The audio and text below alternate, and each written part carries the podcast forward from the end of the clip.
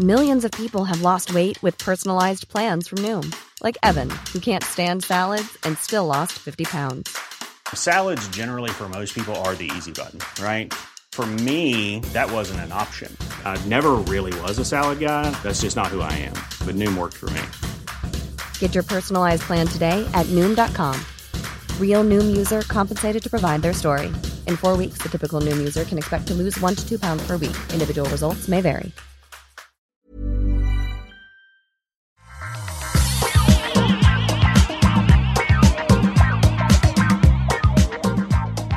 Bonjour à tous et bienvenue dans le Rendez-vous Tech, l'émission où on vous résume toute l'actu tech, internet et gadgets. Toutes les semaines, on vous fait un petit condensé, expliqué, analysé de ce qui se passe dans cette industrie merveilleuse et très importante pour comprendre le monde. Je dis ça, mais en fait, je vous mens, puisque euh, aujourd'hui, on va pas du tout parler d'actu. C'est un épisode spécial. On en fait de temps en temps et on se focalise sur un sujet. Et c'est le cas aujourd'hui. On va vous parler de véhicules électriques, de voitures peut-être électriques, et peut-être un petit peu de, voitures autonomes, même si euh, je crois que c'est pas tellement d'actualité en fait. La, la réalité des véhicules autonomes est peut-être un petit peu plus lointaine que ce qu'on pense. Mais on va étudier tout ça. Je suis Patrick Béja, c'est l'épisode numéro 451.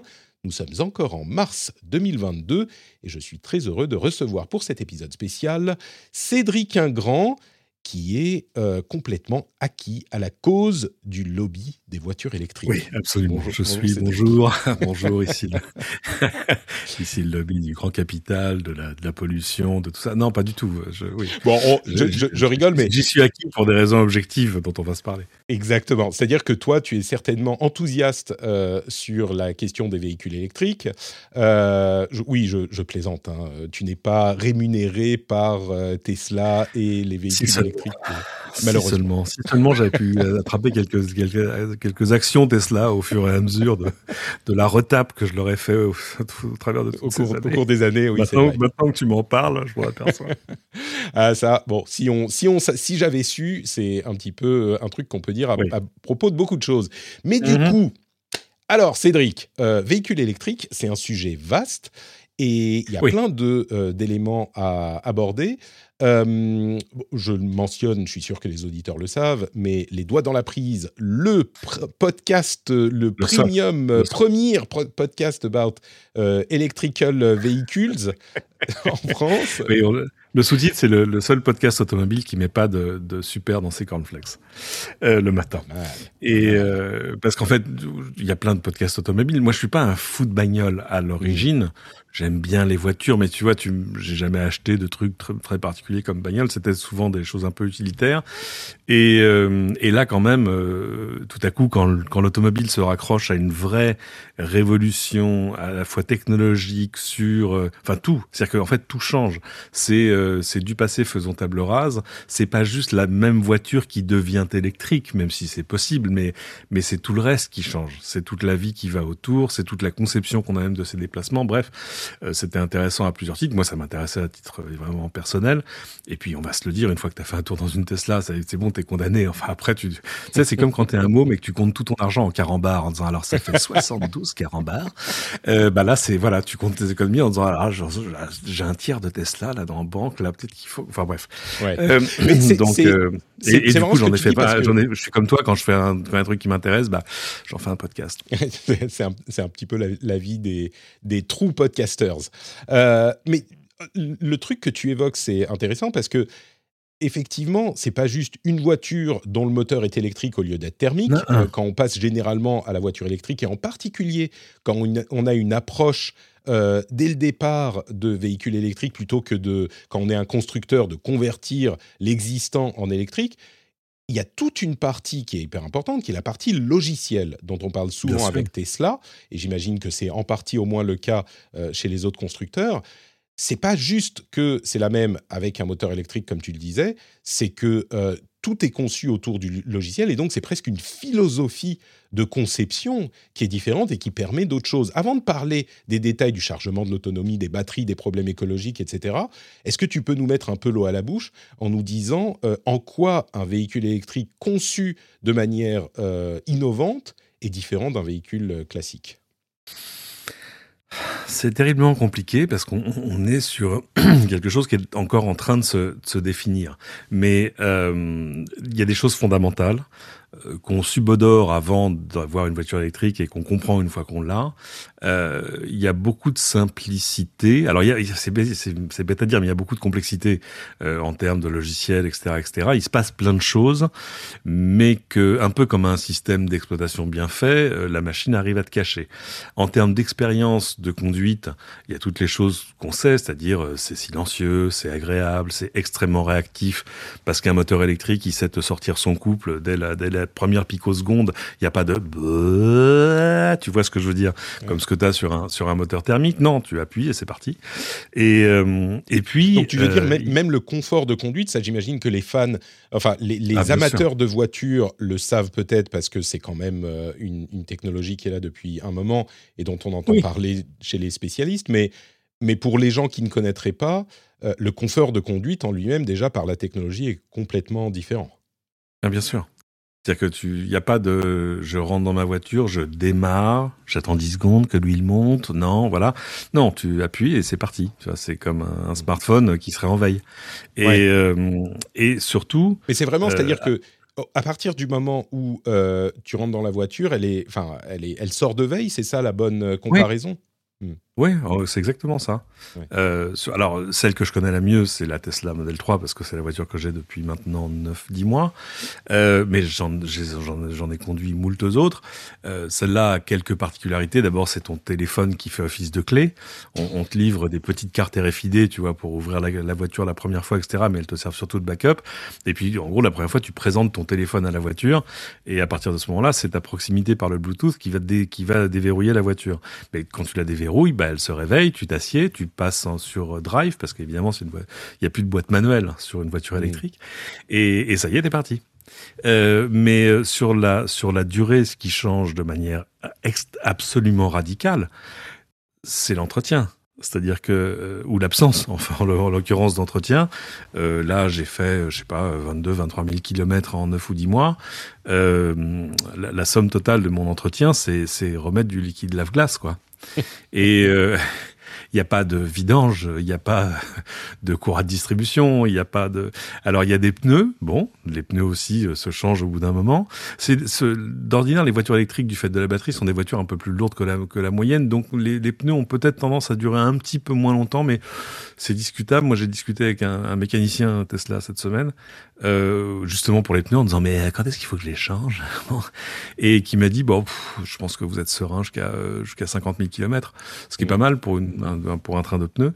Euh, même les plaquettes de frein, euh, tu les changes beaucoup moins souvent que la moyenne parce que les, les voitures électriques jouent beaucoup sur la décélération, euh, tu vois, pour essayer de, de, se recharger un peu.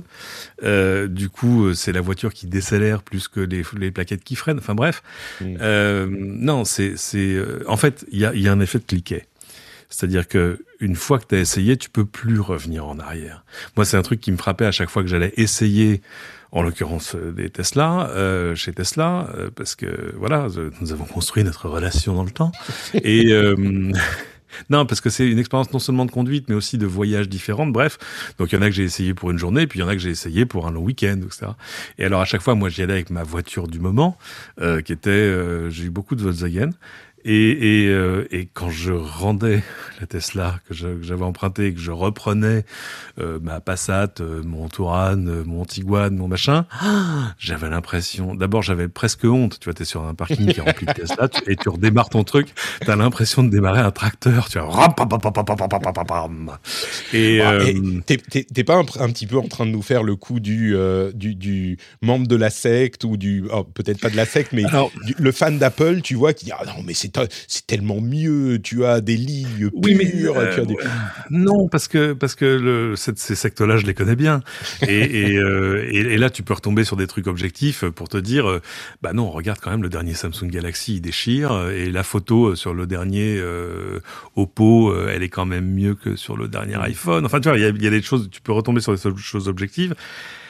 Là, le truc, c'est qu'objectivement, euh, on, on, passe une génération technologique qui est celle du moteur à explosion, qui quand tu te retournes dessus, n'a plus aucun sens en fait. C'est-à-dire que même sur des choses absolument fondamentales comme l'efficacité énergétique, c'est un peu la différence entre, euh, je sais pas, une pompe à chaleur pour te chauffer et un feu de cheminée.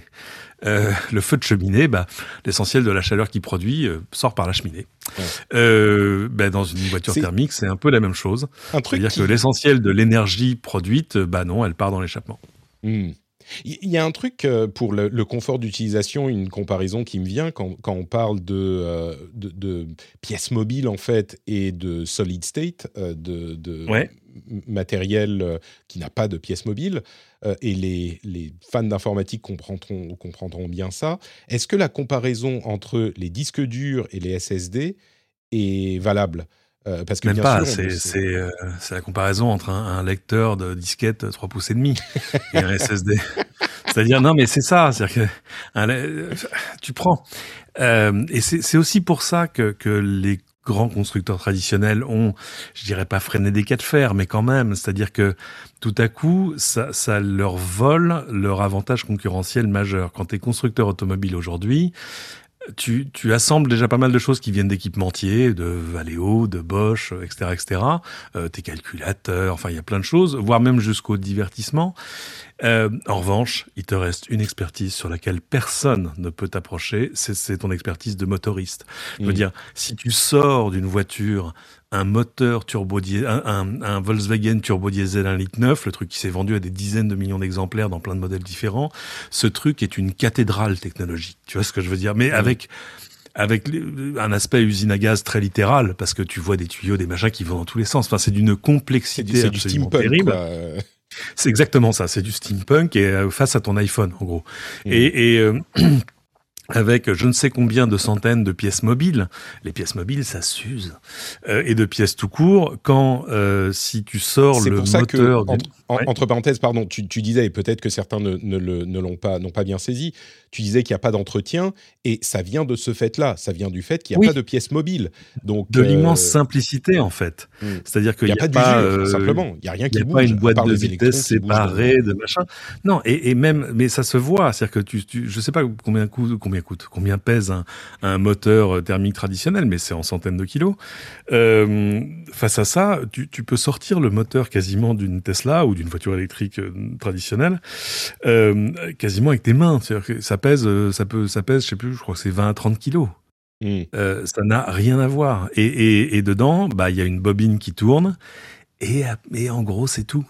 C'est-à-dire que euh, y avait, je sais plus sur quel modèle. Enfin, il y avait une discussion chez Tesla à un moment. Aujourd'hui, pour l'instant, ils garantissent. Je dis Tesla parce que c'est la marque que je connais le mieux, mais tout ce que je vous raconte s'applique à l'essentiel des voitures électriques du marché. Mmh. Euh, le, la garantie aujourd'hui sur le bloc propulseur, c'est euh, c'est 8 ans euh, ou 160 000 km ou 80 000, ça dépend des, des modèles. Et, euh, et, en fait, euh, Elon Musk un jour euh, rigolait en disant mais on pourrait le garantir pour un million de miles. Enfin, ça changerait pas grand chose. Mm. Euh, mais sinon, personne ne va jusqu'à un million, un million. T'imagines un million six cent mille kilomètres sur ta voiture, ça, tu, tu vas loin. Et, et c'est pour ça que les, les, les comparaisons euh, au doigt mouillé sur oui, mais alors regardez, le bilan CO2 de la voiture au moment de sa production, c'est des conneries parce qu'en fait on met côte à côte des voitures qui ne sont pas des équivalences. C'est-à-dire que euh, une voiture électrique potentiellement, vu le peu d'entretien, etc., va faire beaucoup plus de kilomètres durant sa vie utile euh, qu'une voiture thermique. Et, et euh, après, il faut s'accorder sur le fait que la voiture la moins polluante, c'est celle que tu n'as pas besoin de produire. Ça, il n'y a pas de, y a pas de débat là-dessus. Sur, hein. si sur ce point-là, ne faire que du vélo, il n'y a pas, il y a pas de, voilà. Je, pense, que tout le monde sera assez, assez d'accord. les pros et les contre seront assez d'accord pour dire que l'essentiel de la pollution euh, enfin, la pollution au moment de la sortie d'usine est quand même relativement proche entre un véhicule électrique et un véhicule, qui, un véhicule thermique.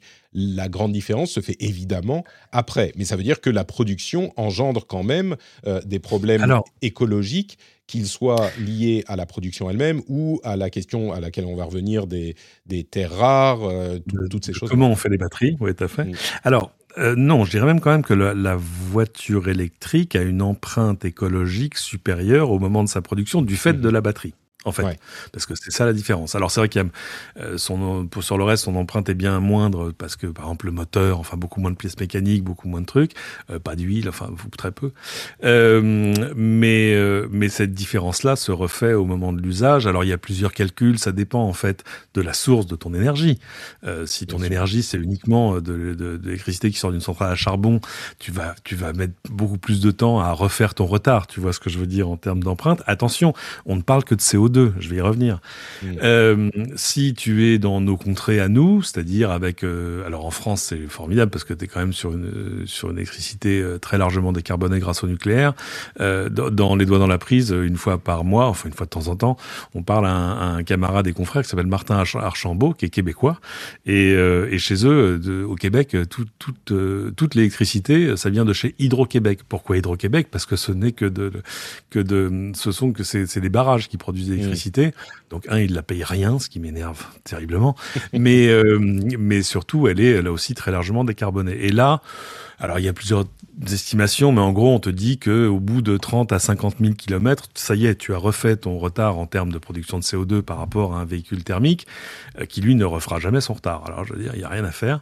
Mais surtout, ce débat sur l'empreinte CO2, c'est l'empreinte CO2. Je vous rappelle que le véhicule thermique, lui, il, rejette dans l'atmosphère les 3 euh, ou 4 000 composés de la combustion du carburant.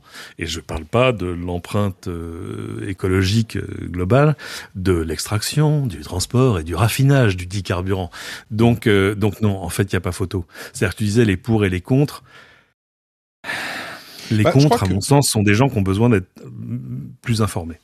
Ben, en fait, je crois que l'argument euh, des contre, et je veux pas vraiment parler pour eux, mais, mais je pense que l'impression est assez juste et assez claire, euh, ils diront que euh, il faut pas penser aux véhicules électriques comme la solution en se disant ben, on va remplacer tous les véhicules, véhicules thermiques par des véhicules électriques et donc tout ira bien. Parce qu'ils voudraient qu'on aille vers d'autres types de solutions qui serait ah. plus de transport en commun, plus de, tu vois, ah oui, ça, euh, plus de, de, vélo, ce qui est peut-être un débat un petit peu différent dans lequel on va pas rentrer aujourd'hui parce que ça serait, ça serait très long. Je crois que on s'accordera aussi à dire que ah, si on a un coup, une baguette magique et qu'on peut faire en sorte qu'il est plus facile de faire du vélo euh, dans les grandes villes, qu'il y a plus de transport en commun, euh, sur la question de l'électricité non nucléaire, ça sera plus compliqué d'arriver à une solution réaliste. Mais sur ça, si on peut se déplacer plus en vélo, plus en transport en commun, je pense qu'on sera, qu'on sera à peu près tous d'accord dans un, d'un point de vue écologique pour dire oui, ça serait, ça serait mieux. Oui, bien sûr, et, Et, tout à fait. Et l'un, on va dire, n'empêche pas l'autre. Il y a des cas où bah, les voitures restent euh, nécessaires et, ou slash utiles. Et dans ce cas-là, si on prend ce cadre-là, et c'est celui-là qu'on va parler, euh, les deux peuvent évoluer en parallèle. Hein. On peut réduire le nombre de voitures et en plus remplacer celles qui restent par des voitures électriques autant qu'on peut. Et c'est de ce cas-là dont on va parler et de ce que tu dis. Euh, le seul réel point, d'achoppement, euh, c'est celui des, des batteries, sur lequel on va revenir. Mais au-delà de ça, tout le reste, bah, il n'y a pas vraiment photo quoi entre véhicules. Non, euh, en fait, il y a, au fur et à mesure que, en fait, le, le problème, c'est le, c'est la, comment dire, nous sommes humains et nous avons, euh, on est pétri de qualité, mais on a, on a certains défauts euh, assez constants qui sont, par exemple, la résistance au changement. Or, et, et on peut y revenir, ce qui change dans une voiture électrique, c'est pas juste la façon dont la voiture est conçue et la, la façon dont elle fonctionne, c'est aussi ta façon de concevoir tes déplacements. Euh, c'était ça le, la fameuse histoire de, il y a, je crois que c'était en 2006, 7, 8, enfin quand, Elon Musk s'est intéressé à la voiture électrique, il a formulé ce qu'il appelait son plan secret, puis qu'il a publié bien évidemment, en disant voilà ce qu'il faut faire pour que pour généraliser l'usage de la voiture électrique. D'abord, il faut la rendre euh, techniquement viable. Il y a du travail à faire justement sur l'autonomie, sur tout ça. Il faut la rendre désirable parce que l'image qu'on avait des voitures électriques à l'époque, c'était plus des voitures de golf. Tu vois ce que je veux mmh. dire?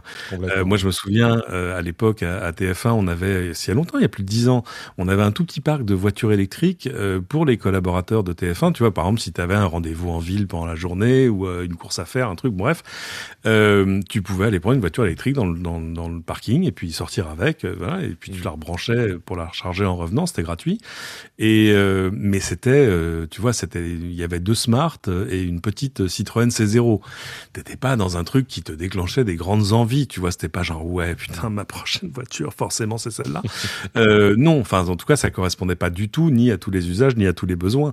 Et, et c'est ça qu'il a voulu faire évoluer en commençant évidemment par le haut de gamme parce que c'était des trucs qui, qui coûtaient cher. Et, et, après il, il, est redescendu en gamme. Mais et c'est intéressant que ce mouvement-là se soit fait parce que il s'est passé un jour il faudra faire. J'ai pas encore vu le grand docu qui raconte l'histoire de la voiture électrique ou tout ça, mais je pense que il y aura des choses à faire. Euh, il y a eu plusieurs exemples parce qu'il y a, c'est en Californie, je crois, où l'État de Californie avait dit c'est important qu'on qu se prépare à l'électrique et ça au tout début des années 2000. Et euh, donc ils avaient forcé les constructeurs à travailler sur le sujet et General Motors avait sorti une voiture qui s'appelait la EV1, je crois, mmh. euh, qui avait une, un peu une drôle de tête, mais bon, qui était une vraie voiture électrique et qu'ils avaient distribué euh, et qui avaient trouvé des preneurs, qui et même des fans, tu vois, ils avaient une espèce ouais. de communauté de gens qui étaient à fond en disant ah c'est génial, je trouve ça trop super. Et au bout de deux ans, je crois, euh, GM les a recontactés en disant bon, on va reprendre les voitures. Ah ben non, mais je veux la garder. Ah ben non, elle est en leasing, on vous la reprend. Et ils les ont reprises et ils les ont détruites. Euh, parce que parce que le problème d'un constructeur, euh, d'un grand constructeur traditionnel, j'ai envie de dire historique, face à ça, c'est pas juste que tout à coup euh, ta connaissance granulaire, tu vois, de l'ingénierie euh, du, du truc turbo diesel, euh, tout à coup perd de sa valeur assez violemment. C'est que c'est aussi tout un modèle économique qui s'en va. C'est-à-dire que un, si je te dis, bah ta voiture, il y a plus d'entretien. Là, tout à coup, ton concessionnaire, il va faire la tête. Le, le, principe même des réseaux de concessionnaires qui sont des commerçants indépendants, euh, tout à coup, ça devient un peu compliqué parce que quand la moitié de ton chiffre d'affaires, je, je, vous la fais au doigt mouillé là, est fondée justement sur l'entretien et qu'il n'y a plus d'entretien, tu te dis, euh, attends chef, et je vais faire quoi moi? Donc euh, c'est très difficile pour un un Renault, un Volkswagen, un Stellantis, etc., de dire, allez, du passé, faisons table rase, on passe tout à l'électrique. Parce que tout à coup, euh, un, il va falloir que tu licencies euh, tes dieselistes. Euh, deux, euh, tous tes concessionnaires disent, mais, mais, mais moi, je, je m'y retrouve pas. Excuse-moi, chef, mais je peux pas faire de l'argent uniquement avec la vente. Euh, bref, c'est extrêmement compliqué ça explique aussi que des gens comme Tesla aient fait le choix de maîtriser tout de bout en bout. C'est-à-dire qu'il n'y a pas de oui, réseau pour ça qu'ils ont leur propre, euh, leur enfin, propre pas des concessionnaires, c'est les stores. Non, ouais. c'est pas des concessions. Voilà. Euh, même en termes de technologie, même en termes, enfin voilà, ils ont fait le choix de ce qu'on appelle une intégration verticale totale. Euh, Jusqu'à là en ce moment, ils sont en train de creuser justement une mine euh, dans le désert du Nevada pour aller extraire leur propre lithium, pour alimenter leur propre usine de batterie mmh. et les mettre dans leur propre voiture, tu vois, c'est c'est euh, et tout ça, c'est un modèle qui n'existe pas dans le dans l'automobile traditionnelle. Alors ce qui est intéressant, c'est qu'à l'opposé, on, on, est face à euh, on, on, est un petit peu aux frontières de la tech, hein, on pousse un petit peu le potentiel ouais, ouais, tech de la de la en parlant de véhicules électriques en général, on est aux, aux limites peut-être de ce qu'on pense de ce à quoi on pense quand on parle tech, mais c'est quand même très intéressant et je crois qu'il y a des parallèles parce que le fameux dilemme de l'innovateur qui fait que les les, les grands acteurs existants euh, sont très frileux et ont du mal parce que ça disrupte. Voilà, on ajoute des termes, en, en, des barbarismes pour faire bien euh, technophile. Voilà. Ça disrupte euh, l'industrie et leur modèle économique. bah là, il y a un parallèle qui est, qui est clair. Quoi. Il faut que ce, enfin, ce sont ceux qui vont partir de rien et pouvoir re, tout repenser depuis le départ qui vont pouvoir installer un système plus cohérent. Bah, en tout cas, c'est plus facile. Mmh. Ouais, ouais. Euh, je, je t'ai interrompu du coup, mais on, on donc bon, je pense qu'on a fait un petit tour d'horizon de. Euh, J'ai quand même pas une image très très claire des ouais. raisons pour lesquelles c'est tellement mieux. Tu nous l'as dit, euh, tu nous l'as répété, mais c'est juste. C'est un ensemble. Hein. Ouais. C'est pas juste. Euh, c'est pas juste parce que c'est agréable à conduire. Euh, c'est euh, en ce moment. Alors quand je regarde le prix de l'essence, je suis pas du, je suis pas de ceux qui se moquent en disant bande de gueux avec vos diesels. Non. Mais c'est vrai que voilà, tout à coup, le prix de l'essence à la pompe ne te touche plus. Euh, c'est une véritable économie au quotidien, c'est-à-dire ça a absolument rien à voir en termes de. Bah, c'est simple. Euh, alors, je te la fais rapide. Ma voiture a une batterie qui fait 55 kWh. Pour la recharger, il faut donc que je compte, il y a un petit peu de déperdition peut-être sur le chargeur, donc je sais pas, disons 60, 65. 65 fois 13 centimes, ça nous fait, j'ai jamais fait ce calcul, c'est drôle, hein. euh, ça fait 6, enfin, ça fait 6, 7, 8 euros, un truc comme ça. Avec 8 euros, je fais 400 km. Mmh. Voilà. Euh, les mêmes 8 euros dans la voiture que j'avais précédemment, en ce moment, m'emmèneraient royalement vers 50-60 km. Tu vois ce que je veux dire en ville. Donc, euh, donc voilà, là, il n'y a pas photo. Là aussi, il y a un effet de cliquet où tu peux pas vraiment revenir en arrière. C'est d'ailleurs pour ça aussi que, enfin, on, on reviendra peut-être sur les histoires de l'hydrogène, mais que l'hydrogène, moi, j'y crois pas un instant. Et euh, tu crois pas parce que tu crois pas parce qu'il y a tout le réseau de d'acheminement qui est compliqué ou? Mais parce que l'hydrogène n'intéresse que ceux qui ont l'hydrogène à te vendre. Euh, enfin, ça n'a aucun intérêt aujourd'hui en termes euh, écologiques. Ça n'a vraiment aucun intérêt en termes économiques. Si, parce que l'hydrogène, euh, t'as pas de, de rejet euh, termes écologiques. Alors il n'y a pas de rejet, il a pas de rejet au tuyau d'échappement. Mm. Euh, mais les rejets, alors là pour le coup, ils sont hyper massifs en amont. C'est-à-dire qu'en fait, pour l'instant, on te vend, on te vend de l'hydrogène gris qui est produit par la méthanisation du comment ça s'appelle?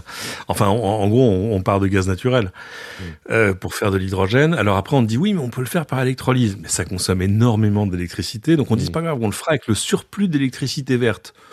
Oui, alors le surplus d'électricité verte, je, je vois, enfin, regardez le prix d'électricité et les courbes de, d'électricité watch, etc., etc.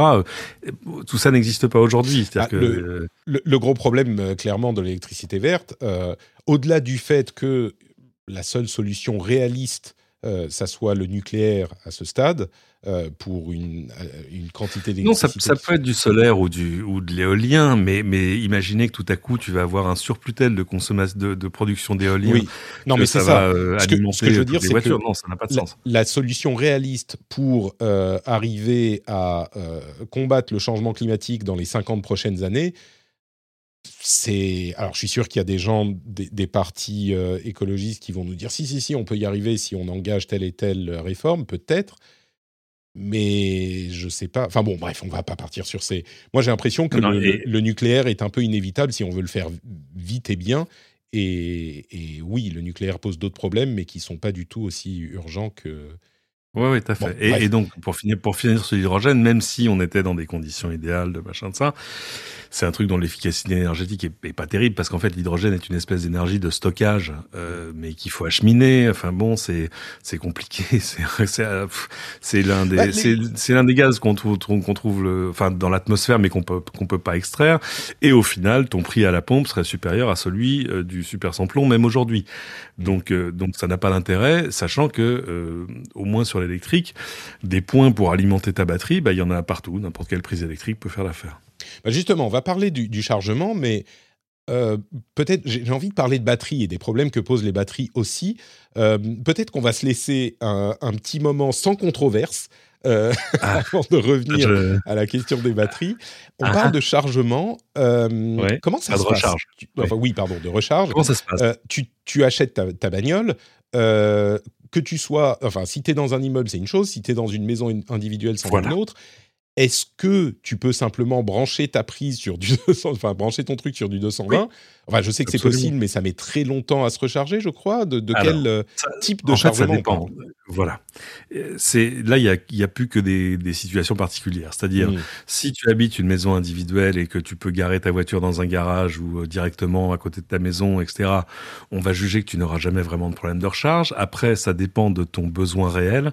Si, je sais pas, si tu es taxi ou VTC et que par essence tu fais 300 à 400 bornes par jour, alors clairement, il te faut une borne de recharge rapide ça va te coûter euh,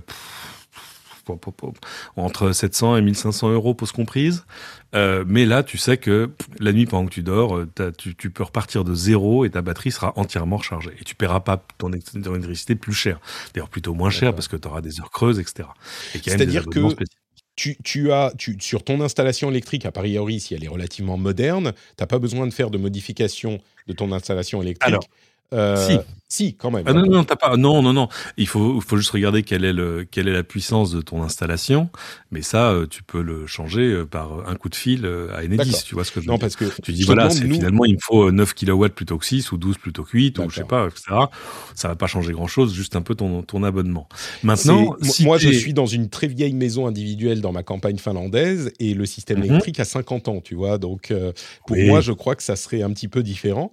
Je sais pas, peut-être qu'il est temps de faire quelque chose. C'est ça, exactement. Je dis 50 ans, je suis généreux, hein, c'est peut-être un petit peu. Ne serait-ce que pour des aspects de, de sécurité, de sécurité électrique. Exactement. Voilà. Euh, mais, mais du coup, euh, ça, le chargement électrique, tu dis la nuit t'es bon, mais c'est quoi? C'est deux heures? C'est cinq heures? C'est ça, ça, dépend parce que tu as des bornes de différentes puissances euh, et c'est là aussi que les choses deviennent intéressantes parce que euh, tu vois par exemple on dit mais vous vous rendez compte?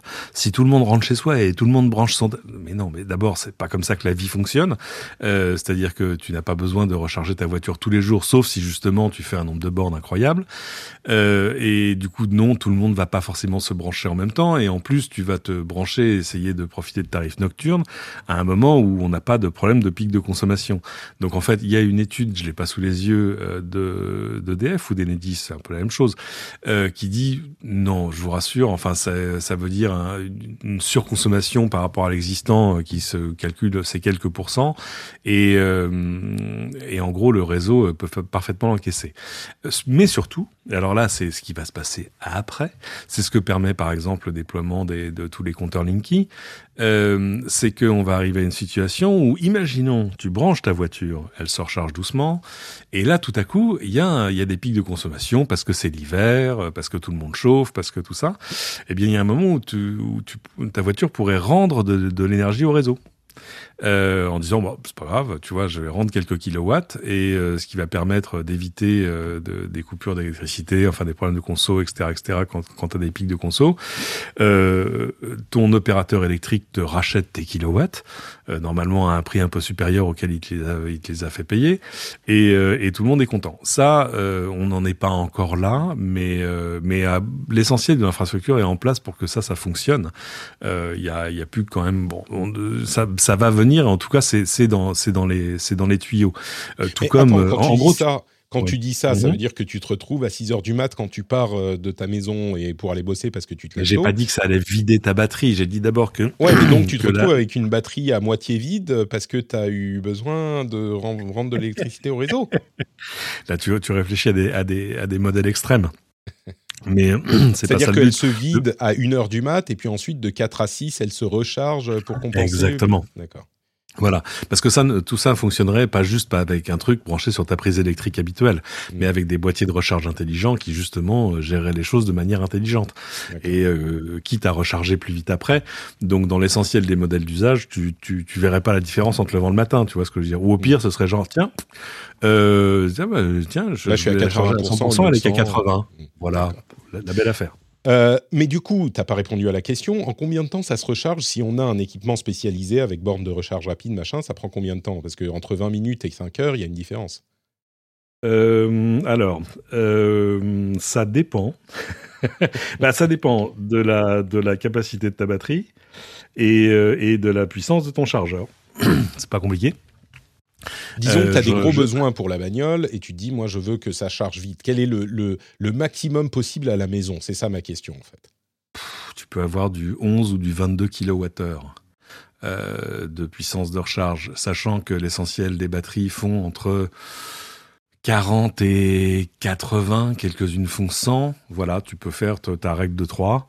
Euh, et te dire que tu peux, euh, si tu as une batterie pas très grosse, euh, la recharger entièrement en, en 2 à 3 heures jusqu'à 6 à 7 heures. Et, là encore, c'est à confronter à ton usage de la voiture, tu vois, faut bien que tu dormes la nuit quand même dans l'ensemble. Alors sauf si a priori, si tu as si as vidé 20% de la batterie, tu rentres chez toi, tu la recharges, tu recharges les 20%. Euh, pendant la nuit. Tu vas pas recharger Exactement. Euh. Ou d'ailleurs, tu, tu recharges pas parce que tu sais combien de kilomètres tu fais dans la. Tu vois, les, gens ont quand même des vies qui sont assez réglées dans l'ensemble.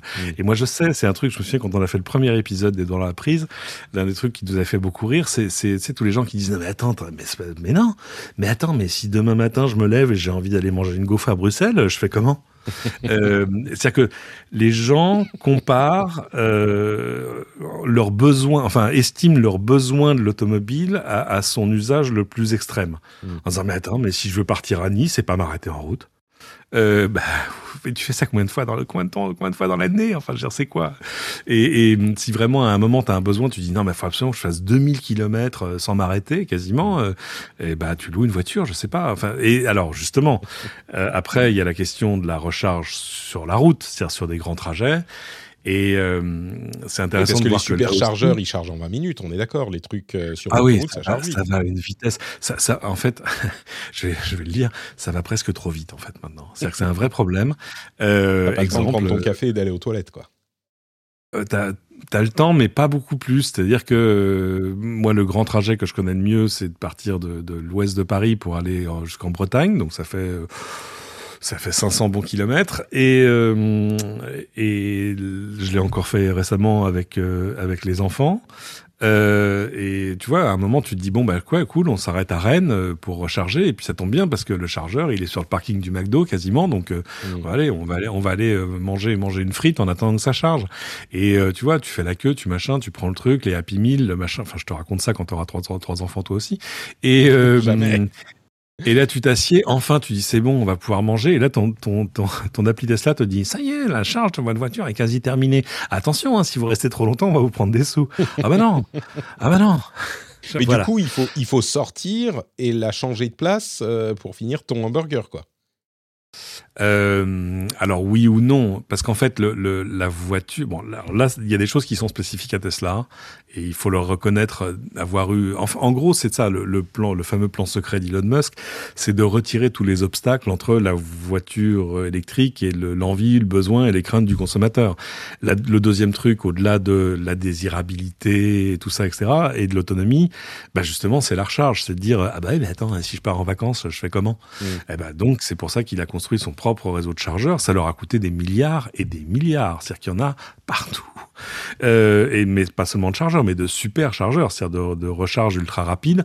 Là encore, par exemple, si j'utilise la prise électrique, euh, on n'est pas allé jusqu'au bout du, du raisonnement ouais. tout à l'heure, mais euh, moi, je, je, vis un petit peu loin de mon bureau. Euh, mon bureau est à 30 km de chez moi, donc je fais 30 km dans chaque sens, 60 bornes par jour.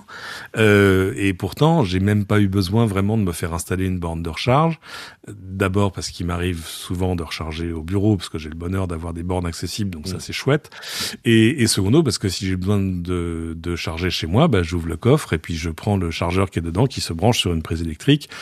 Euh, faut juste faire attention parce qu'évidemment, euh, toutes les prises électriques chez vous sont pas faites pour supporter 2 à 3 kilowatts en continu. Euh, donc tu baisses un peu sur l'appli la puissance que tu veux et puis ça recharge pendant la nuit.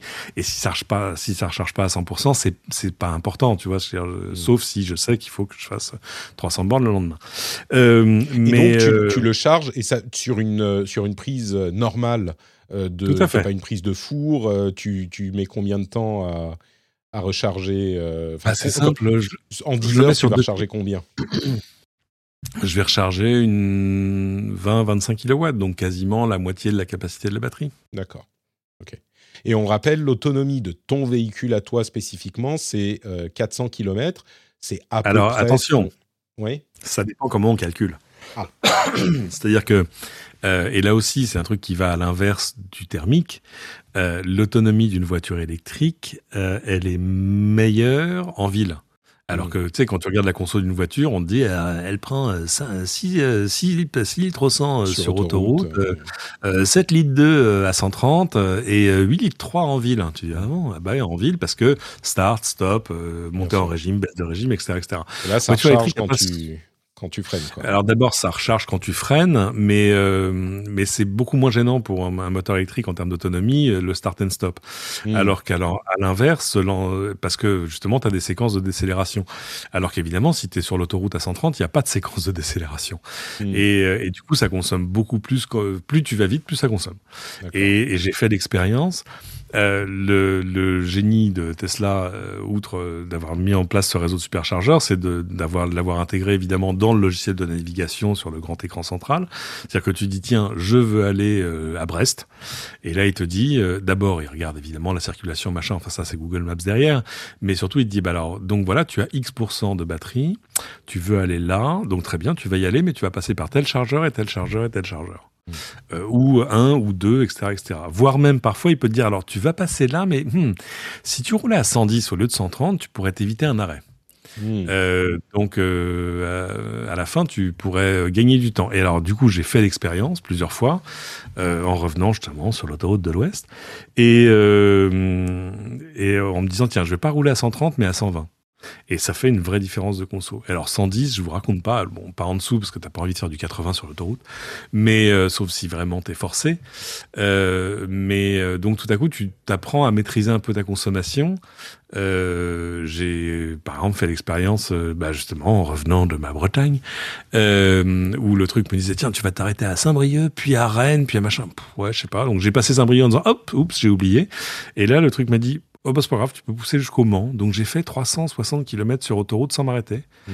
avec ce que, je rappelle est la petite Tesla avec la petite batterie. Je te fais des air quotes que tu ne vois pas, mais mais donc en gros, l'autonomie est un, est un truc qui, qui, se maîtrise et qui s'apprend. Et euh, là où les gens, par exemple, regardent de manière religieuse le nombre de kilomètres restants d'autonomie, ce qui est difficile parce que c'est une estimation à un, instant T au doigt mouillé qui va dépendre des conditions de la route. Est-ce que ça monte? Est-ce que ça descend?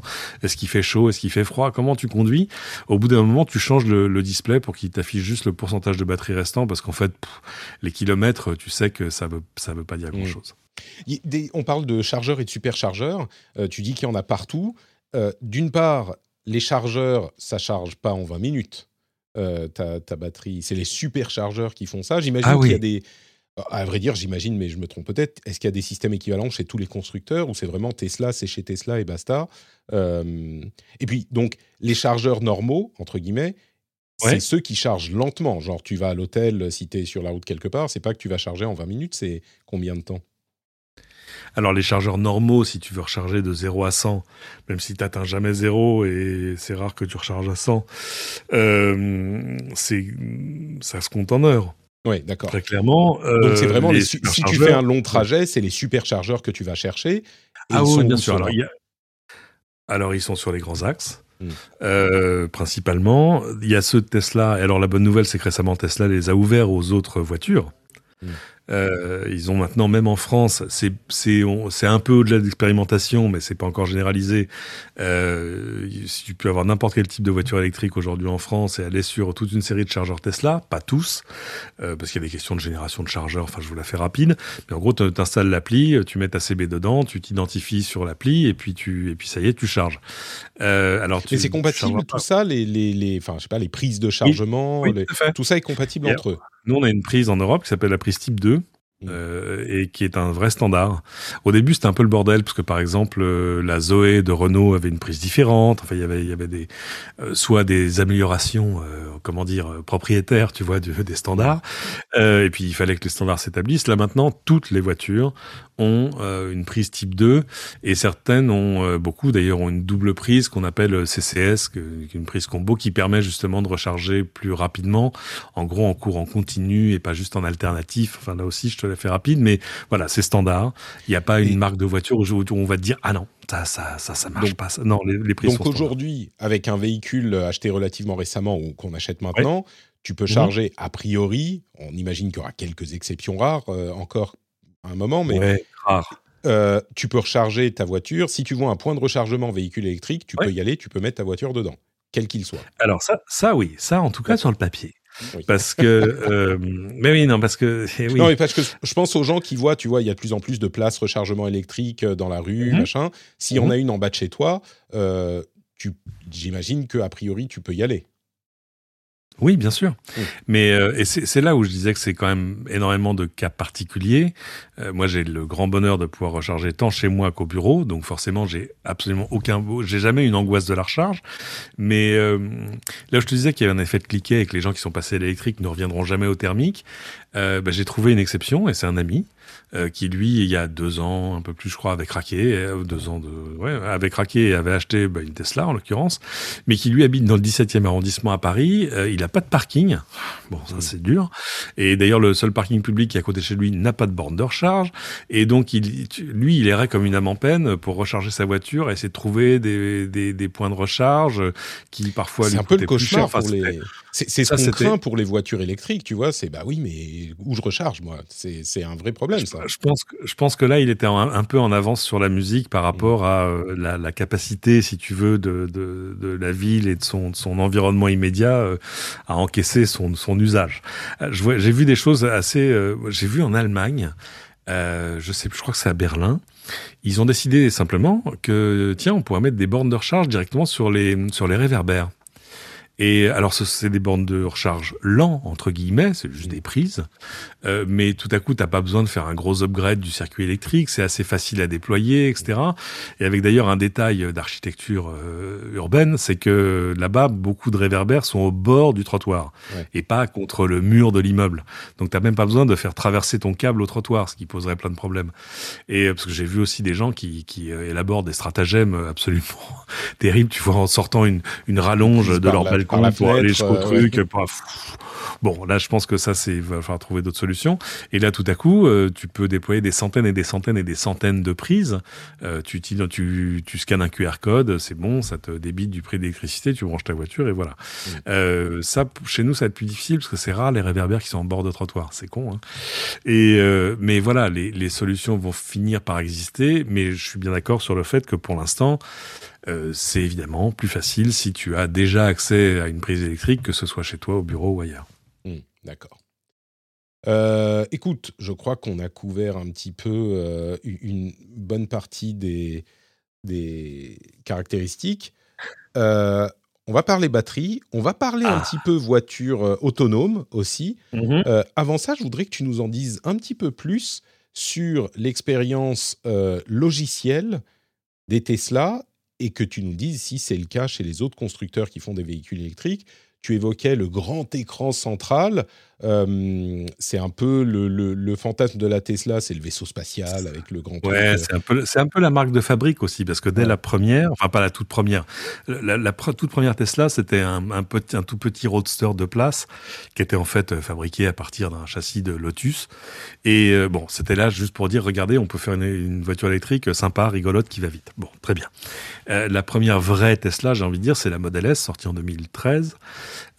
Grande berline sportive, très cher, c'était plus de 100 000 euros, euh, et avec justement ce grand écran central à l'époque vertical euh, au milieu de la, de la, tu vois, de la console de bord euh, et avec du coup des fonctions multimédia que tu n'avais jamais vu sur une voiture ailleurs. C'est un grand écran tactile réactif avec le GPS, l'essentiel des fonctions de la voiture, mais il y avait encore des cadrans, des boutons, etc. Et puis tu avais aussi un afficheur devant le, devant le conducteur.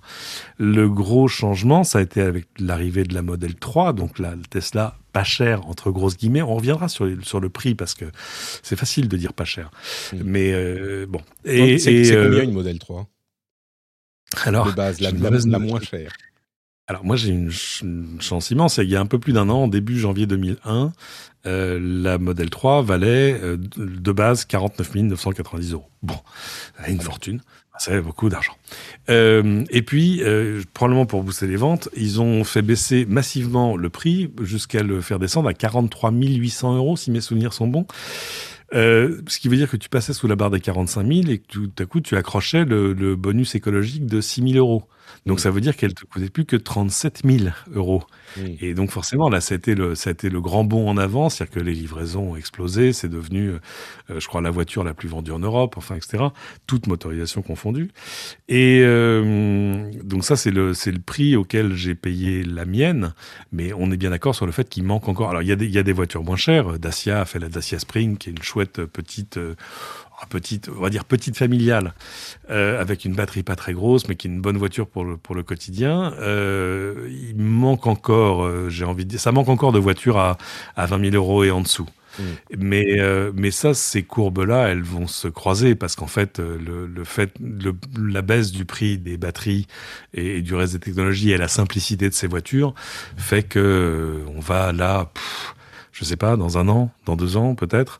Euh, et on, commence à le voir déjà sur certains modèles. On voit des, voitures dont le modèle thermique coûte le même prix que le modèle électrique ou presque. Enfin, et je parle pas du coût d'utilisation et du coût lycée sur deux ans, trois ans, quatre ans.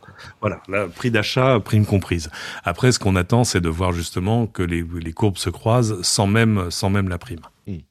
Ok, donc tu euh, disais modèle 3, grand écran central. Euh, là, c'est le. Oui, la, la, vraie révolution, c'est quand ils ont dévoilé la modèle 3, donc en 2017 un 31 mars, je m'en souviens, euh, parce que moi j'étais allé la commander la veille du jour où ils l'ont dévoilé. Moi je l'avais pas vu, mais je suis allé filer, euh, je sais plus si c'était 100 euros ou 1000 euros euh, chez Tesla en disant je la veux. Ils m'ont dit mais vous l'avez pas vu, c'est pas grave, je vous fais confiance. Et euh, bon, mais et je parlais de secte tout à l'heure, non c'était pas d'accord. Non non mais je, je savais que c'était ça que je voulais parce que j'avais essayé toutes les autres et évidemment les mm. autres elles valaient entre 90 et 130 000 euros donc c'était inenvisageable. mais là voilà je savais, je, on savait pas encore, mais on disait euh, elle, vaut, elle, elle sera à 35 000 à 35 000 dollars. Bon, entre temps, ça a un peu augmenté tout ça. non, mais il y a eu de l'inflation entre l'annonce et la sortie, évidemment. Et euh, quand on quand elle a été dévoilée, le grand choc, euh, c'était quand même de regarder une voiture. Il n'y avait plus de cadran il n'y avait plus que cet écran central. Au début, on se disait non, mais ça c'est parce que c'est le proto, c'est normal. Attends, à un moment, il va quand même mettre des. Eh ben non, pas du tout. Non, mais il va bien mettre, je sais pas, un, affichage tête haute projeté. Non, pas du tout. Euh, rien. Voilà, juste l'écran central sur lequel se trouvent toutes les informations. Alors évidemment, ça a un impact sur le coût de fabrication de la voiture, parce que tu n'as plus les cadrans, les machins, le truc, mmh. euh, la vitesse. Quand tu dis, l'écran central, c'est un truc au milieu de entre la place, euh, la, place du mort et la place euh, bah, du conducteur. À droite de ton volant. À droite de ton volant. mais tu rien là où tu as le.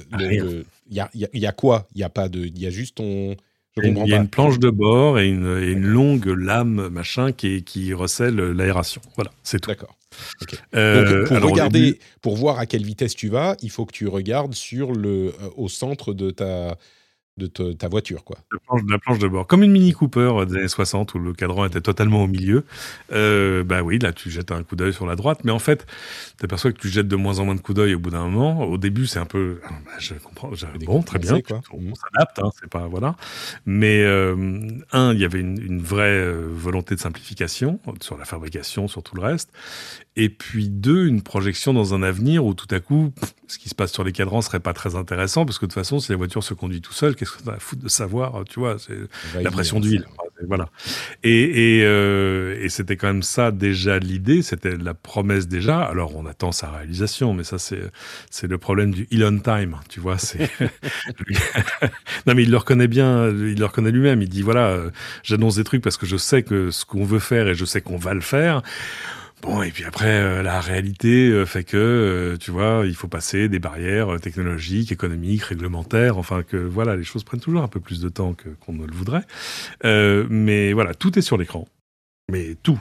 Et, et, un écran qui t'en donne plus que celui d'une voiture habituelle, c'est-à-dire que par exemple, la voiture a sa propre ligne 4G, euh, elle t'est livrée au début, alors après c'est un abonnement euh, avec euh, ton propre compte Spotify, euh, avec, euh, enfin tu vois, des, des, services. Et puis voilà, tout est accessible au travers d'une interface tactile qui est pensée de manière très intégrée. Et c'est intéressant parce qu'en fait, il y a vraiment deux conceptions de la voiture électrique aujourd'hui. Il y a ça, c'est-à-dire l'intégration totale, c'est-à-dire euh, Tesla fait tout, euh, le logiciel, le machin. Ils font pas mm. encore les services. Aux États-Unis, ils vendent, ils, vendent aussi l'assurance directement avec. Et alors de l'autre côté, en Chine, par exemple, il y a aujourd'hui, on dit entre 100 et 200 constructeurs de voitures électriques euh, qui eux sont sur un modèle qui est un peu, tu sais, le modèle des, des, fabricants de PC des années 90 et 2000. C'est-à-dire, euh, bon, t'as une marque, ok, t'as un design, et puis après tu vas chercher tes composants euh, mm. sur, tu vois, on the shelf, quoi. Et tu vas prendre le moteur de machin, la batterie de trucs, euh, le divertissement d'un troisième, tel logiciel, tel accessoire, tel... Mais ça, c'est rendu possible justement par la simplicité de la technologie qui est en dessous et par la modularité de, de tout ça. Et euh, bon, il va pas rester euh, ad vitam 200 constructeurs de voitures électriques en, en, Chine. Il va y avoir une rationalisation à un moment. Et, et ça, me, ça me rappelle quand on lit l'histoire de l'automobile, euh, tout, à la toute fin du 19e, début du 20e siècle, en France, il y avait une centaine de constructeurs de voitures. Mais pour en revenir à ce, cet euh, écran central qui est finalement une sorte mmh. d'iPad, quoi. Tu as, une. Oui, oui as un petit peu un iPad. Une grande tablette. Euh, tu, c'est un gros iPad sur ta. Est-ce que c'est si incroyable que ça d'avoir un iPad sur le, le tableau de bord de la bagnole C'est juste. Ah, la, la première fois, ça fait un choc. Non, c'est étrange. Mais est-ce voilà. que c'est aussi. Euh, est-ce que c'est un comment dire un agrément euh, c'est juste que tu as un gros écran sur ta, sur ta bagnole et voilà quoi. C'est pas non plus un avantage, c'est juste une manière différente de faire les choses. Si, c'est qu'est-ce que ça apporte? Bah, Tout à coup, tu sais où regarder. Euh, C'est-à-dire que tu te dis pas, ça doit être sur un autre, il y a peut-être un autre bouton. De... Non, il n'y a pas de bouton. Donc, euh, tu vois, tu as, okay. as, un ailier à droite, à gauche. Quoi. Voilà. Et, euh, et en plus, ça permet des choses beaucoup plus difficiles sur une voiture euh, traditionnelle. C'est-à-dire que, par exemple, il y a quelques mois, il y a une mise à jour où ils ont changé l'interface. Mm. Tu vois, comme, comme vraiment, comme j'ai encore fait une mise à jour ce matin de ma voiture. Euh, je suis allé voir les notes de mise à jour parce que moi je suis un peu geek, donc euh, je suis allé voir. Il y a, euh, il y a, un, il y a un truc sur le préconditionnement de la batterie. En gros, si tu chauffes un peu la batterie, elle recharge plus vite. Enfin bon. Euh, et puis sur je sais plus, il y a des petites améliorations. Parfois, il y a des grosses améliorations ou des nouveaux contenus. Par exemple, il y a toute une série de jeux vidéo qui sont livrés dans la voiture. Tu, il y a des prises USB, tu peux brancher un pad et jouer à des jeux. Soyons euh... honnêtes, c'est un peu gadget quand même, ça, non? Attends, attends, attends, attends, tu verras là encore quand tu auras deux ou trois enfants et que tu t'arrêtes au chargeur et que là par contre il n'y a pas un McDo à côté, il n'y a rien, donc tu as juste 20 ou 25 minutes à tuer, tu es ravi de pouvoir dire tiens, je te démarre Netflix. D'accord. Euh, et euh, ça, ça simplifie la vie de manière absolument euh, massive. Et l'écran est très agréable en plus. En plus, le son de la voiture est génial. Euh, donc, euh, tu as une, expérience qui est quand même, qui est quand même vachement sympa. C'est connecté ça. comment à, à Internet? Tu as une connexion 4G, oui. que tu payes en parallèle Alors, il y, y, y, a un package que tu payes sur ce modèle-là une dizaine d'euros par mois pour la connexion 4G, l'accès aux données d'infotrafic, euh, Spotify euh, et que sais-je encore. Donc tu as un abonnement euh, qui est... Oui. Qui est ouais, D'accord. Voilà, on parlait d'autonomie. Avant, avant oui. de conclure avec les questions de batterie, on parlait d'autonomie et de voitures autonomes. Euh, le, le, le, teasing que tu fais sur les questions de batterie est presque idée, oui. hors de proportion. Hein, non, mais parce que je veux y arriver, je veux pas qu'on l'oublie. Ouais. Euh, on, on, est quand même, euh, on nous en parle depuis quoi? Facilement 5 ans en nous disant ouais ça y est dans deux ans c'est réglé. Uh -huh. On en est où aujourd'hui? Et encore une fois, on parle de Tesla peut-être spécifiquement, mais c'est un petit peu le, le modèle pour euh, le reste ah, de l'industrie. C'est un peu le amiral, oui. Euh, on en est où? Ça, ça, Enfin, clairement, c'est pas des voitures juste autonomes, c'est pas le salon roulant, quoi.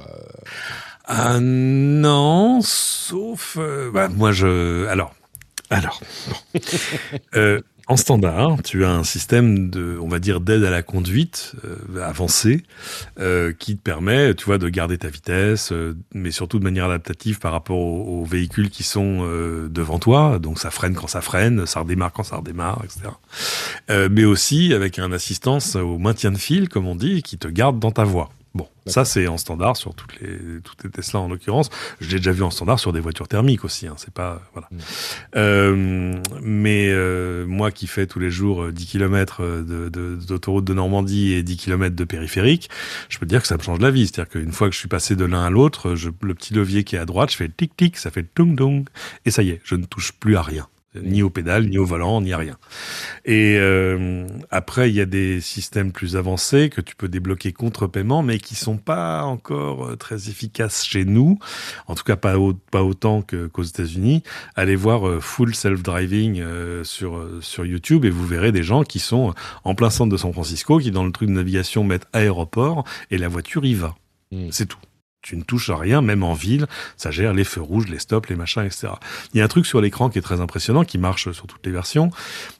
Qui est une, représentation en 3D de ce que la voiture voit, en gros, de ce qu'elle comprend de son environnement. C'est-à-dire qu'à coup, elle comprend au travers des caméras qu'elle a tout autour, ça c'est une voiture, ça c'est un camion, ça c'est une moto, ça c'est un vélo, ça c'est un panneau de limitation de vitesse, ça c'est un feu rouge, ça c'est des cônes oranges sur le côté de la route, etc. etc. Et, euh, et c'est grâce à ça que tu peux faire de, du, du, de, la, conduite vraiment autonome. La promesse étant que, euh, voilà, euh, bientôt, real soon now, et ça y est, la, la, législation en Europe va, va, évoluer, je crois, dès cet été, tu vas pouvoir libérer certaines de ces fonctions au fur et à mesure. Alors pour l'instant, ils veulent le limiter à 60 km heure. Ah, ce qui est un peu frustrant, mais on va pas faire du 60 sur l'autoroute. Ce qui est dommage, parce que l'autoroute est quand même le meilleur endroit, si tu veux, pour, pour faire ce genre de choses. Le moins, le moins risqué, là où le logiciel ah va plus facilement comprendre ce qui se passe ah autour de la voiture. Les voitures vont dans le même sens, il y a interplein mm. central, enfin voilà, il y a pas, il y a peu de surprises. Et euh, c'est d'ailleurs pour ça que c'est l'endroit le moins accidentogène. Et euh, bon, mais tout ça va se débloquer euh, assez rapidement. Et euh, c'est, c'est à l'expérience, ça change totalement tes voyages. C'est-à-dire que tout à coup, c'est quand même extrêmement reposant. Pour l'instant, plus rien à faire. Il y a une option qui marche chez nous qui est payante, je sais plus combien elle coûte, je crois, enfin qui, qui embarque plein d'options d'autonomie pour se garer tout seul, pour tout ça, etc. Mais par exemple pour dire tiens, je suis à, je sais pas, à 100, je suis derrière une voiture qui elle est à 70, et eh ben je vais pouvoir déboîter, accélérer et me remettre dans ma file, toute seule. Hmm. Euh, ça, je l'ai pas débloqué parce que ça me paraît un peu cher pour ce que c'est. J'en, j'en suis pas. C'est combien par là, mais... Euh, bah, le problème, c'est que le, full self-driving n'arrête pas d'augmenter, en tout cas aux États-Unis. Et un peu chez nous aussi, je crois que le, package complet maintenant, c'est 10 000 euros. Mais avec la promesse ah ultime qui est de dire, mais, mais, mais, attends, la promesse qu'il y a derrière, c'est pas juste de dire, bon, c'est chouette, ça, ça, va se conduire tout seul. C'est. Euh, la voiture bah, devient une salle d'attente où tu peux faire ce que tu veux, quoi. Euh, même pas, c'est-à-dire que imaginons que tu arrives à ta destination, ton bureau le matin, euh, d'un coup, un, ta voiture va pouvoir aller se garer toute seule, chercher une place de stationnement toute seule. Euh, ou alors, tu vas faire ding ding sur l'écran et elle va devenir un VTC autonome. Ouais, ça me paraît un petit peu bon. Je sais pas. Bah, ça, ça, me paraît un petit peu. Bah, c'est possible, oui, mais euh, tu vas pas vouloir filer ta bagnole euh, si tu as, si as payé une Tesla. Ah bah, si tout à coup, si tout à coup l'argent que ça te rapporte fait que ta voiture te coûte rien, voire te rapporte de l'argent. Hmm. Il y a une équation. C'est pour ça d'ailleurs qu'il y a maintenant une petite caméra à l'intérieur du véhicule pour garder un œil sur ses occupants. Mm. Alors pour l'instant, ça fait juste de la détection de, tu vois, euh, ça surveille le, le comportement du, du, du chauffeur euh, pour vérifier que tu t'endors pas, que ton attention est bien sur la route, tout ça, parce que dans, dans la vue de la full autonomie, pour l'instant, ils, ils, notent ta qualité de conduite. D'ailleurs, quand mm. ils ont lancé la bêta aux États-Unis, euh, tu pouvais débloquer un truc pour justement que la voiture t'attribue une note, ce qui est assez frappant quand même, et te disent ah, ouais, désolé, t'es à 92 là, t'es pas à 100, hein, vraiment, voilà. Et, et au début il ne débloquait la bêta qu'aux gens qui arrivaient à rester à 100 pendant deux semaines. Donc il y avait des histoires merveilleuses de type qui disaient euh, j'ai jamais été aussi attentif sur la route de ma vie et euh, j'ai prêté la voiture à ma femme pour qu'elle aille faire des courses avec ses copines et moi ma, note a baissé. euh, bon bref. D'accord. Mais bon donc la conclusion c'est que on on n'y est peut-être pas complètement, mais on commence à, arriver à ah, suffisamment de situations où ça fonctionne vraiment pour que ça soit un plus dans la conduite, quoi. C'est tout à fait. Parce que ce, dont on, a l'impression, ce, dont on a l'impression là, c'est que c'est un truc qu'on nous promet depuis des années et qu'en fait ça arrive pas. Ce que tu nous dis, c'est que bah si, c'est en train d'arriver et ça évolue un petit ah peu tous les jours, quoi. Oui, absolument. Et, et euh, là aussi, il y a, y a, euh, en fait, l'histoire, c'est que quand tu conduis, euh, en l'occurrence une Tesla, euh, la, la, voiture arrête pas de renvoyer des, des datas, si tu veux, à la maison mère. En gros, sur, sur justement ton comportement de conduite. C'est pas pour noter ton comportement de conduite, c'est parce qu'en fait, l'autopilote, il tourne tout le temps non, mais il tourne tout le temps, même quand il n'est pas déclenché. C'est-à-dire que, euh, en gros, il compare ce que lui aurait tendance à faire en disant tiens, dans cette situation-là, moi je ferais ça, et il regarde ce que tu fais toi. Et s'il y a une différence notable entre ce que tu fais toi et ce qu'il ferait lui, et si en plus à cet endroit-là de la route, par exemple, cette différence-là se vérifie sur des dizaines et des centaines de Tesla qui passent au même endroit, bah là ils font, et là les données sont renvoyées pour dire euh, bon, peut-être que finalement c'est la machine qui a tort. Mmh. Peut-être que là, ah tiens, là en fait, oui, ça c'est une glissière, ça c'est un machin, ça c'est une sorte sortie d'autoroute qui est mal signalée au sol, etc. Et du coup, tu vois, bon, mille situations possibles. Et ça permet d'affiner à, la fois l'expérience logicielle, etc. Donc il y a, y a une, enfin, tout ça s'appuie sur des milliards et des milliards et des milliards de kilomètres parcourus, quoi. D'accord. Bon, je crois que le moment est arrivé. Les batteries. c'est quand même un. Je suis désolé, mais je, vais t'attrister, mais c'est un, c'est un nothing burger, hein, les batteries. Ouais, bah c'est, un peu euh, ce que je. Enfin, bon, c'est en tout cas un, sujet qui, euh, est, qui est sujet à controverse. Euh, beaucoup de gens pensent que c'est un vrai problème et que, effectivement, la question des terres rares et du lithium et du cobalt et de toutes ces choses-là, qui sont disponibles, alors certains disent en abondance, mais qui sont dans des endroits spécifiques euh, sur Terre euh, et que leur euh, minage et raffinement sont compliqués à, comment dire, à faire de manière vraiment propre et qu'on a relativement peu de perspectives pour l'avenir parce qu'aujourd'hui, ça va, mais le, quand petit à petit on va avoir besoin de batteries dans parce qu'une batterie dans un iPhone c'est une chose, mais une mhm. batterie dans une voiture euh, c'est à peu près 42 000 fois la quantité de de, de, métaux. Et puis quand toutes les voitures, tous les bus, tous les tout sera électrique si c'est une solution euh, durable, si mhm. c'est une solution à grande échelle, bah c'est plus les mêmes euh, questions de, de, de, de comment dire industrielles quoi. Et l'un des trucs qu'on a en perspective, c'est les batteries justement en comment ça se dit en solid state, enfin des batteries euh, solides plutôt que ah, l'électrolyse. En fait, euh, et donc ça, ça permettra de réduire le poids, augmenter l'autonomie, etc., euh, etc. Mais il n'empêche, c'est quand même un, souci qui va à un moment poser quelques questions. Qu'est-ce que tu qu'est-ce que tu réponds à ça? Alors, hein, Monsieur Ingrand, que dites, que répondez-vous à ces... J'ai l'impression d'être sur Facebook, parce que combien, combien de fois je vois des trucs comme ça. Ouais, de toute façon, euh, les batteries, euh, c'est pourri, ça pollue, c'est des petits enfants qui les extraient et ça se recycle pas. Alors, euh, on va essayer d'être un tout petit peu didactique et de prendre les choses une, à la fois. Dans, dans les batteries des dix, dernières, des dix dernières années, très schématiquement, il y a quoi? Il y a du lithium, il y a du nickel et il y a du cobalt. Alors, le cobalt, il a un gros défaut. Euh, c'est qu'il est extrait euh, majoritairement euh, en République démocratique du Congo. donc ça veut dire que tu as un seul fournisseur. Bon, bref, c'est un peu compliqué. Et alors, je, ne peux que recommander une chose parce que sinon on va y passer un temps fou. Allez voir un documentaire formidable fait par des Suisses, un truc extraordinaire qui s'appelle À contresens et qui, c'est les seuls que j'ai vu faire ça, se sont vraiment posé des questions et sont allés voir. C'est-à-dire que tous les gens qui vous disent oui mais c'est les petits enfants avec leurs mains qui ramassent le cobalt. Non, personne n'est allé voir. Eux ils sont allés voir. Et ils sont aperçus qu'en fait, le problème, c'est qu'il y a du cobalt dans le sous-sol. Euh, donc, il y a des gigantesques mines professionnelles avec des gens employés, avec des conditions de sécurité, des machins, etc. Très bien. Le problème, c'est que n'importe personne peut t'empêcher si tu as une maison et que, tu es dans le coin du Congo où il y a du cobalt, personne peut t'empêcher d'aller, euh, en gros, creuser dans ton jardin pour essayer de voir si t'en trouves. et donc, il y a la question des, mineurs artisans, euh, ce qui s'appelle les, mines artisanales, etc., etc. Alors, le, Congo euh, est en passe de résoudre le problème avec des comptoirs qui n'acceptent que les sources professionnelles, etc., etc. Et bon, donc ces, ces mines artisanales où, en gros, on pouvait faire travailler toute la famille, c'était déjà, je crois, c'était deux de, de, du marché. C'était quand même apparemment euh, très minoritaire, mais c'est vrai que c'est l'image qu'on en garde.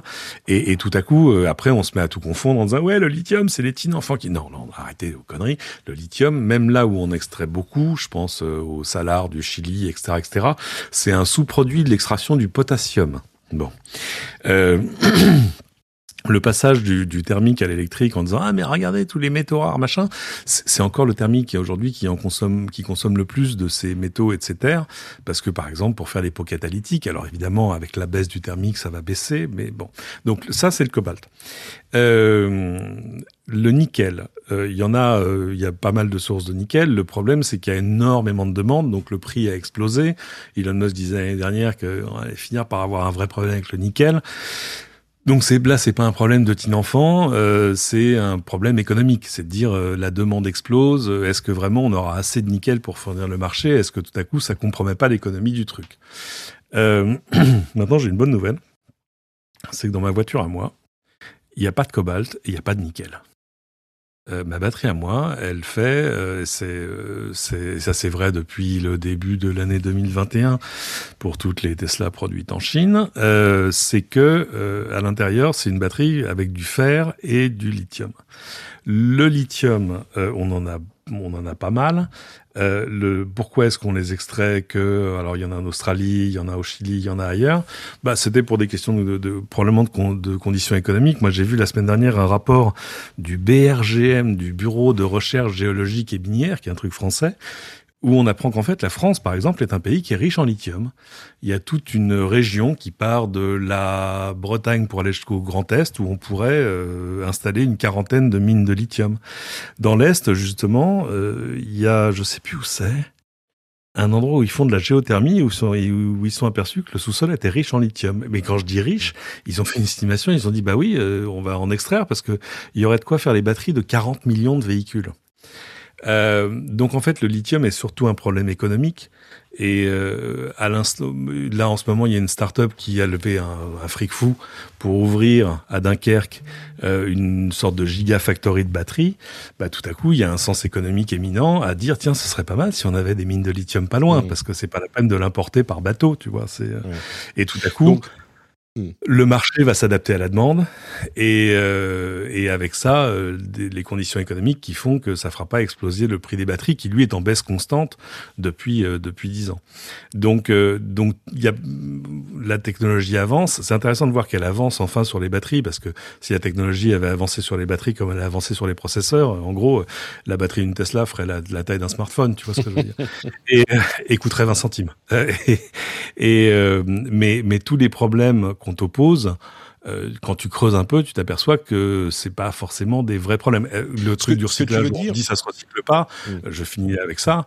Euh, alors là, c'est carrément des conneries. C'est-à-dire que non seulement le recyclage est une bonne idée, mais c'est la loi. C'est-à-dire que depuis 2006, c'est pas récent, euh, tu es forcé de recycler au moins la moitié, je crois, de, des batteries. Et en fait, tu t'aperçois que un comme on le disait au début, euh, la, le, la durée de vie de ces batteries est extrêmement longue. Euh, c'est-à-dire qu'avant qu'elle perde, euh, qu'il y ait une perte en autonomie telle qu'il faille en changer, bah oui, là, tu atteint, le, je sais pas, 500 000, 700 000, 800 000, 1 million de kilomètres. Donc, en gros, on, est au-delà de la vie utile de, de ta voiture.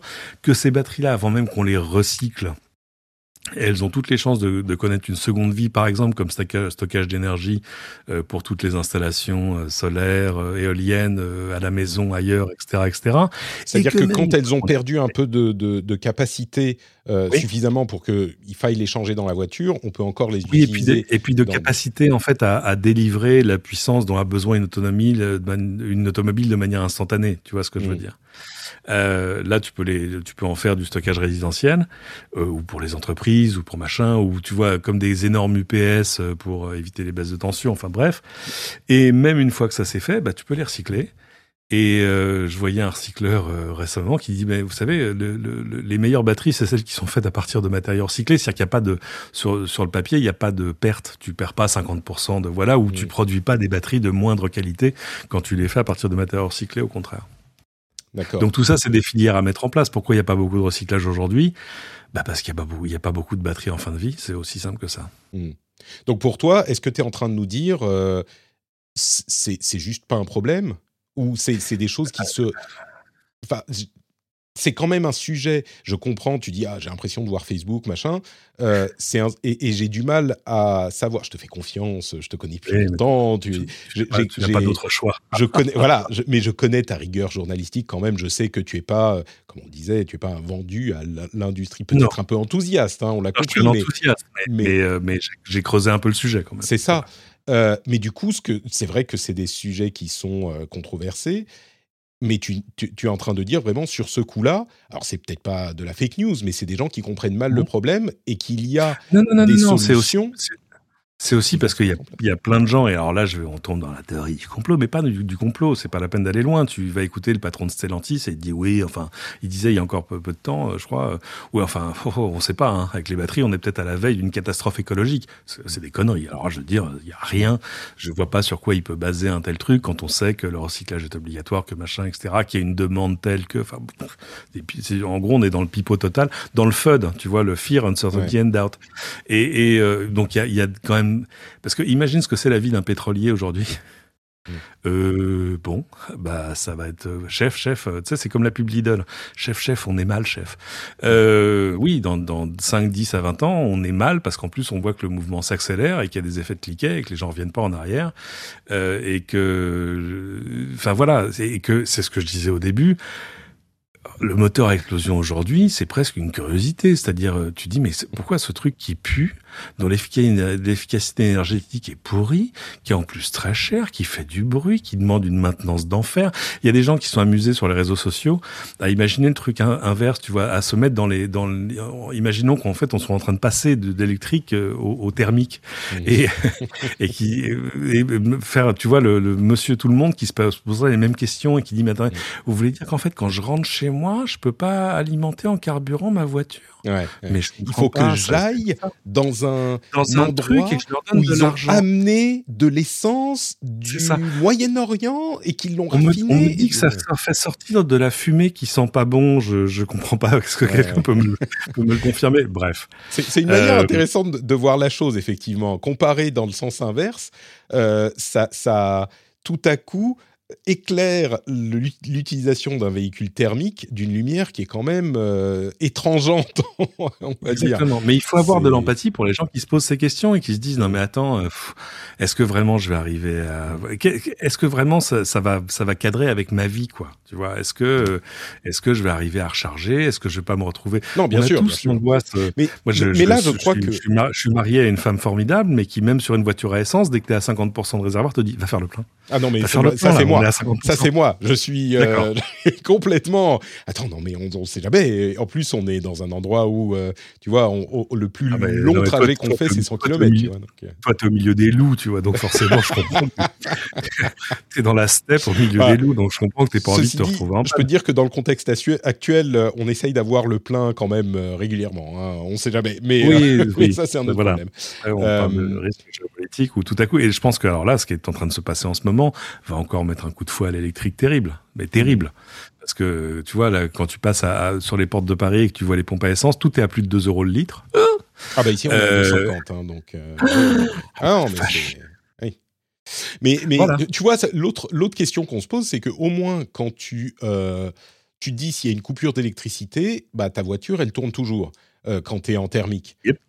Quand, quand tu es en électrique, bon, après, tu as des cas extrêmes dans tous les sens. S'il n'y a plus d'essence, il n'y a plus d'essence. C'est un peu le même problème. Mais, mais, euh, mais oui, l'électricité, du coup, si on se met à tout baser sur l'électricité, on a un point de faille qui est généralisé. C'est peut-être euh, un argument. Ouais, alors euh, sinon, c'est moi je, je, me faisais la réflexion euh, pendant les fêtes où j'étais à la Réunion et je d'ailleurs je peux je veux pas faire office de tourisme mais aller à la Réunion c'est extraordinaire. vraiment c'est c'est formidable. Et en fait je me faisais la réflexion la Réunion c'est une île au large de Madagascar. moi j'en ai littéralement fait le tour. Je crois que le tour de la Réunion tout compris, doit faire 140 kilomètres, la circonférence de l'île. Et, et, euh, et là, là-bas, j'ai vu beaucoup de gens qui étaient assez amoureux de leur bagnole dans l'ensemble. Et je me disais, mais ça n'a aucun sens. C'est-à-dire que je me suis renseigné, j'en ai parlé dans le podcast, et les gens qui, il y a des réunionnais qui m'ont donné des renseignements. Alors, ils ont le bonheur d'avoir un, un prix du litre régulé, c'était 1,60 pour tout le monde, et euh, ou un, je sais plus, je crois que c'est 1,60. Et euh, mais surtout, je disais, mais ça n'a aucun sens. leur essence, elle arrive par bateau de Singapour. Hmm. T'imagines déjà l'empreinte écologique du truc, quoi. Hmm. Et, et, euh, et, là, l'argument de dire, ah non, mais moi, je veux pouvoir aller à Monaco demain matin. Non, t'es sur une île, mec. Donc, tu, voilà, tu, vois, ton, ton, ton autonomie utile euh, sera jamais plus de, je sais pas, 200 km par jour. Enfin, jamais tu vas, tu vas taper la limite. Et euh, donc, je pense que ça fait partie des endroits où euh, il serait loisible d'accélérer le mouvement, quoi. Bon, alors le problème, c'est que toute leur, eux, ils ont pas de nucléaire, tout ça, donc ça pose pas de soucis. Mais voilà. Ouais. Écoute, je crois que, bah, évidemment, on va pas tout, on pourra pas parler d'absolument tout, euh, mais je crois Ah, on qu'on a a fait un fait, là, petit tour d'horizon. que- Oh Ouais. Et je te remercie de nous avoir euh, fait profiter de ton enthousiasme et euh, C'est d'avoir un éclairé. immense plaisir. Revenez quand vous voulez. Et, et si- alors, surtout, si vous n'avez jamais fait un tour en voiture électrique, je vais vous donner mon portable. Non, je plaisante. Euh, mais trouvez un voisin, un cousin, un frère, un collègue Mm. qui en a une, allez faire un tour avec. C'est vraiment une autre. c'est- un peu la bouteille à langue de dire c'est une autre façon de concevoir. Non, c'est vraiment différent. Et euh, voilà, faut juste surmonter un petit peu vos peurs du début en disant oui, non, mais toutes les questions que vous vous posez, toutes les questions que vous vous posez dans l'ensemble, elles ont une réponse et, et surtout elles ont acquis une réponse au travers des dix dernières années. Euh, donc euh, j'ai envie de dire, il reste pour ainsi dire plus de, il y a encore des choses qui sont hors de portée de l'électrique. Tu vois, c'est par exemple euh, le transport routier. Là, oui, de fait, où tu as besoin de faire l'île Vintimille en une seule traite. Bon, on n'y est pas encore, ça va venir. Eux aussi, ils vont avoir des giga machins avec des giga batteries et des giga serveurs, mais, mais, euh, mais là, on n'y est pas encore. Mais honnêtement, pour monsieur tout le monde, la voiture de tous les jours, euh, il n'y a pas de raison qu'elle ne soit pas électrique dans les, dans les quelques années à venir. Écoute, ça me paraît être une bonne conclusion. Où peut-on te retrouver euh, sur Internet si on en veut plus? Alors, il y a les, droits dans, les doigts dans la prise. On mettra le lien vers euh, le compte Twitter dans les notes de l'émission. Merci beaucoup, à retrouver sur toutes vos plateformes de podcast favorites. Et puis, euh, Cédric sur Twitter. Magnifique. Pour ma part, c'est NotePatrick euh, sur Twitter, Facebook, Instagram, notepatrick.com également. Et je voudrais remercier euh, spécifiquement les producteurs des Patriotes, enfin les Patriotes producteurs du Rendez-vous Tech qui soutiennent plus particulièrement cette émission. Euh, tous les Patriotes sont dans mon cœur, vous le savez, et les producteurs qu'on remercie chaque mois, bah, je vais donner tous leurs noms aujourd'hui. Ce sont ceux qui ont trouvé euh, le niveau secret, super top cool, de, sur patreon.com slash rdvtech. Il s'agit de SSI78, Peter Rigal, Raph, Stéphane Lioret, Lancelot Davizard, Franck Matignon, Derek Herb et Léthargique Panda. Merci à vous tous et merci à tous ceux qui choisissent de soutenir l'émission sur Patreon. Si vous pensez que euh, il est peut-être temps pour vous de passer le pas, eh bien vous pouvez aller sur le lien qui est dans les notes de l'émission, patreon.com/rdvtech. Et si vous soutenez déjà l'émission, sachez que cette émission existe grâce à vous et je vous en serai éternellement reconnaissant. C'est tout pour aujourd'hui. On se retrouve dans une semaine pour un nouvel épisode. Ciao à tous